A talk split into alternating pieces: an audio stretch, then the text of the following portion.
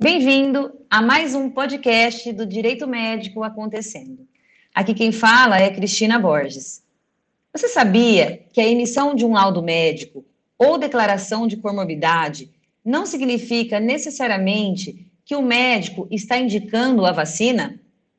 De fato, ele atesta a patologia do paciente, que nesse momento também pode ser utilizado para garantir a imunização. O que vale dizer que é preciso estar atento às recomendações éticas, de modo a avaliar a conduta do paciente e também do médico, pois ambos respondem por crime de falsidade ideológica, nos termos do artigo 299 do Código Penal. Além do profissional cometer contravenção ética. Portanto, em ato conjunto, todos devem ter consciência das implicações jurídicas deste laudo. Quero deixar registrado que o documento deve ser emitido de forma gratuita e que, ao fazê-lo, o médico assume a responsabilidade pela veracidade do seu conteúdo e pela identificação do paciente, que deve estar de acordo com o seu prontuário.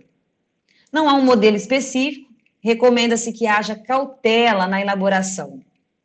É claro, pode acontecer da comorbidade ou deficiência permanente não estar definida no programa.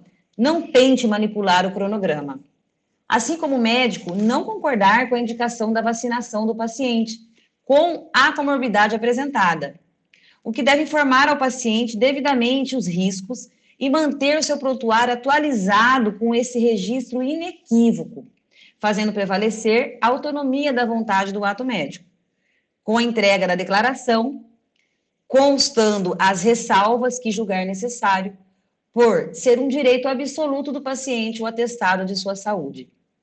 Nesse momento, o dever de todos é a colaboração com as autoridades sanitárias e o compromisso social. Um abraço. Ficando alguma dúvida, consulte um especialista.